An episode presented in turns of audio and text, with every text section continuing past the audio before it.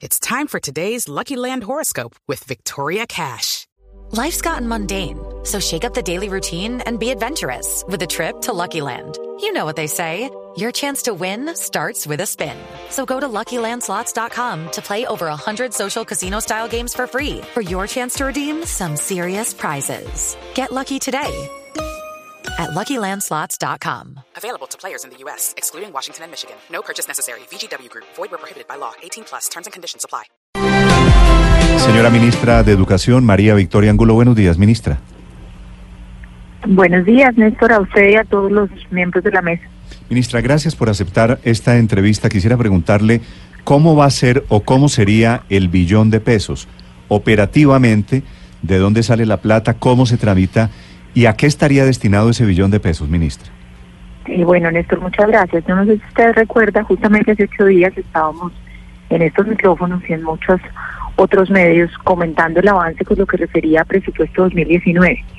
Y en esos micrófonos les conté que nuestro siguiente paso en estos 71 días es el abordaje que llevamos varias semanas haciendo en regalías.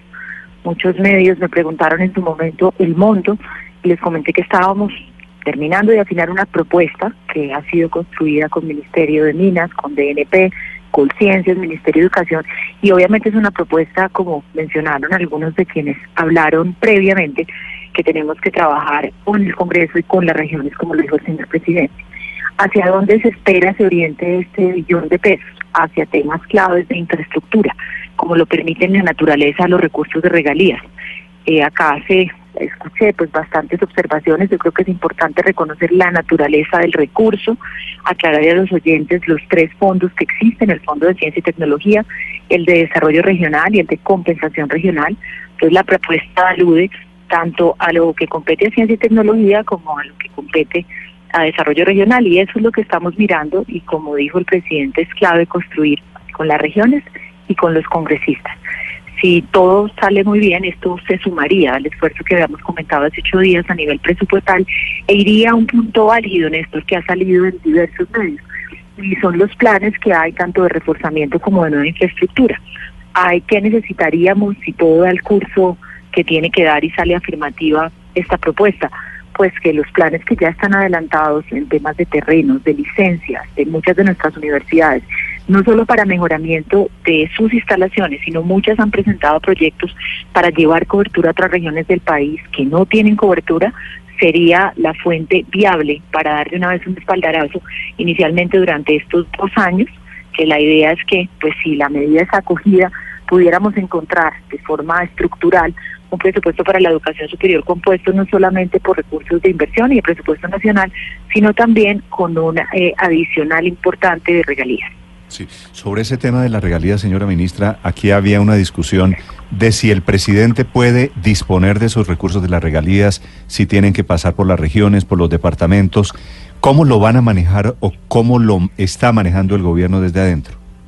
Gracias, Néstor. El presidente fue muy claro en su anuncio ayer. Es una propuesta, primero obviamente revisada al interior del gobierno nacional, que se somete a consideración y que esperamos construir y precisar en conjunto con las regiones y con el Parlamento. En esto el presidente ha sido pues claro, respetuoso, conoce bastante bien todo el procedimiento con respecto al plan bienal de regalías y en ese sentido estamos trabajando.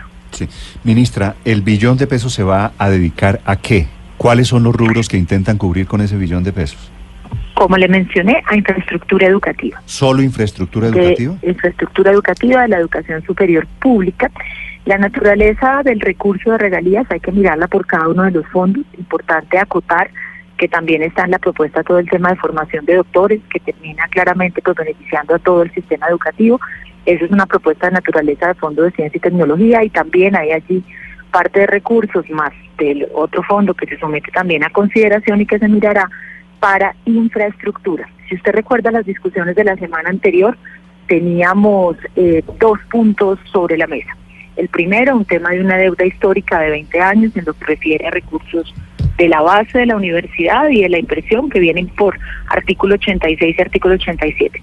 Y eso fue lo que discutimos hace ocho días y el avance propuesto para 2019 que continuará con medidas que se tomarán en el plan de desarrollo. Y aparte, tenía una discusión abordada de infraestructura, tanto de mantenimiento de lo, de lo actual como de mejoramiento de laboratorios y nueva infraestructura que se busca surtir con esta fuente, fuente que pues por su naturaleza puede estar orientada o así está contemplado legislativamente que pueda estar contemplada para infraestructura. Ministra, eh, infraestructura quiere decir arreglar los techos de la Nacional que se están cayendo, arreglar las aulas que están en mal estado en las universidades sí, regionales. señor, incluye todo el tema de adecuaciones, que son los ejemplos que usted le comenta a los oyentes, y además nueva infraestructura. Con ello, eh, soportando necesidades sentidas de, las, de, las, de, los, de los claustros, de las alma mater, y además incluyendo cómo tener presencia en otros territorios. Varias de ellas han incluso ya avanzado en proyectos que permiten que la universidad tenga presencia en otros territorios del país. Esto también lo, lo permitiría. Obviamente, y importante recalcarlo, será un proceso que tiene que ser fruto de un trabajo conjunto del gobierno, de las entidades territoriales y del Congreso. Ministra, usted nos habla entonces de, del componente infraestructura, que los estudiantes piden 15 billones, este billón iría, eh, eh, porque es un tema de más largo plazo, mediano plazo, pero de los otros 3,2 billones que ellos piden, que es, según la estudiante, para funcionamiento, para pagarle a profesores, para pagar los servicios, en ese es en el que se han aportado 500 mil millones nuevos. Es decir, ustedes en el gobierno están de acuerdo con el monto que han calculado los estudiantes de que se necesitan 3,2 billones para que las universidades puedan funcionar. Dos puntos a tu pregunta, Luz María. El primero de ellos esto tiene que ver con recursos a la base y recursos a la inversión misma de la universidad. Comentábamos hace ocho días que son 500 mil la apuesta que hacemos en un presupuesto de 2019, entendiendo la prioridad que le da el presidente al tema, pero además la coyuntura financiera en la que se encuentra el país. Hemos recalcado que es una primera respuesta respuesta que venimos trabajando pues hace ya más de 71 días y que vendrán las discusiones tanto en plan de desarrollo como en lo que el ministro de Hacienda y el presidente presente de reactivación económica. Lo que es importante resaltar, Luzma, es que son eh, pedidos y, y requerimientos de las universidades de muchos años, más de 20, y un gobierno que llega y tenemos que responder con varios criterios. Responsabilidad, escucha y un panorama financiero que lo haga sostenible. Creo que esas han sido las tres variables que ustedes irán oyendo cuando va pasando el tiempo. Ahora estamos hablando de regalías, que lo habíamos mencionado hace ocho días, y así seguiremos buscando fuentes, sobre todo para entender la naturaleza de la fuente, a qué va, como es el caso de la propuesta de, regalías, y la responsabilidad para ir haciendo aumentos graduales a la base.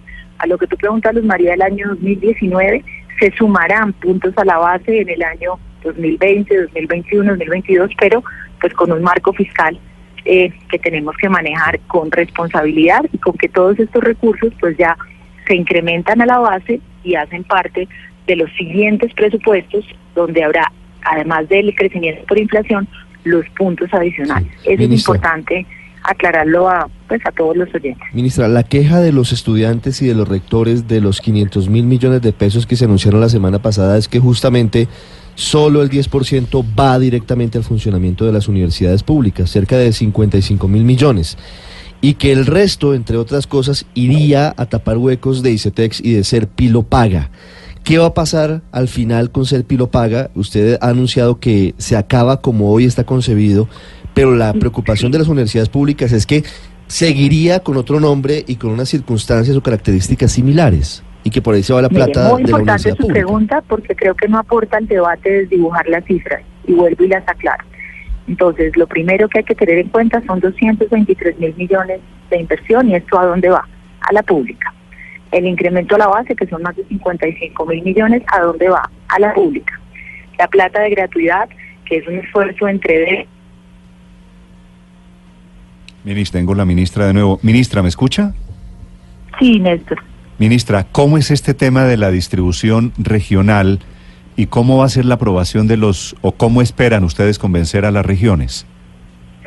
Eh, dos, dos temas, Néstor, me quedé en la explicación que rápidamente ah, sí, señora, tiene, hacia dónde tiene toda la razón. Entonces vamos por partes. Es importante aclarar. Sí, señor. Estaba mencionando que eran 223 mil para inversión de la pública, más de 55 mil para aumento de la base de la pública, 121 mil millones del Ministerio más 70 mil del DPS para todo el esquema de gratuidad en la pública y un último monto que son cerca de 100 mil millones que van destinados a la línea de excelencia, línea trabajada no en las mismas condiciones, como decía previamente alguno de los miembros de la mesa, justamente una reforma financiera al esquema, una reforma que parte también de una contribución donde se han sumado las universidades privadas y un ajuste que permite lograr un equilibrio para que los jóvenes puedan escoger los mejores programas tanto en la pública como en la privada. Con eso cierro esa, esa inquietud. Y entremos, Néstor, si le parece al punto final que usted estaba tocando de la dinámica, pues yo creo que he referido y allí será el trabajo que orienten desde el DNP, en el cual hacemos equipo DNP, Conciencia, Ministerio de Minas, nosotros, muy importante los espacios de trabajo claramente con las entidades territoriales, con los ponentes y en general con los congresistas. Eso es lo que pues a hoy le puedo comentar, tal como lo anunció ayer el señor presidente, quien irá comentando según sean los avances de este tránsito, cómo va la propuesta y cómo estamos haciendo equipo, que yo creo que la meta es hacer equipo por la educación en general y por la educación superior. Sí, ministra, en ese escenario los gobernadores van a querer jalar de ese billón de pesos más plata para la Universidad de Córdoba o más plata para la Universidad del Valle del Cauca o menos plata para tal región? Bueno, Néstor, eso será parte de las discusiones. Usted me conoce que soy como muy respetuosa de ir contando lo que a los momentos está el avance y reiterar, porque creo que debe quedar claro, como lo mencionó el presidente, que este va a ser un trabajo en conjunto, pero que hay ya una señal, una propuesta importante de darle un espacio dentro de estos recursos importantes a la educación, que mencionaba también tendrá propuestas, por ejemplo, en el tema de formación doctoral y particularmente por el tema de debate que nos acompaña, la educación superior pública. Sí, ministra, pero ¿no cree precisamente que entonces este tema se puede volver un pulso entre los gobernadores y el gobierno? Porque técnicamente las regalías sí son de los municipios y los departamentos y no de la nación. Eh, mire, siempre el gobierno, el DNP, el Ministerio de las Conciencias, etcétera, presenta propuestas de dónde orientar eh, estas distintas voces, propuestas que son luego construidas con las entidades territoriales y con los congresistas. En eso estamos, pero yo creo que era importante hay que poner el contexto del debate al momento en que estamos, haber pasado una discusión presupuestal, que recuerden tiene debate en esta semana, y con eso abordamos el presupuesto 2019. Ahora estamos entrando en toda la construcción de presupuesto bienal de y así les iremos informando cómo avanzan. Muchísimas gracias, Néstor. Gracias a usted, ministra. Le deseo un feliz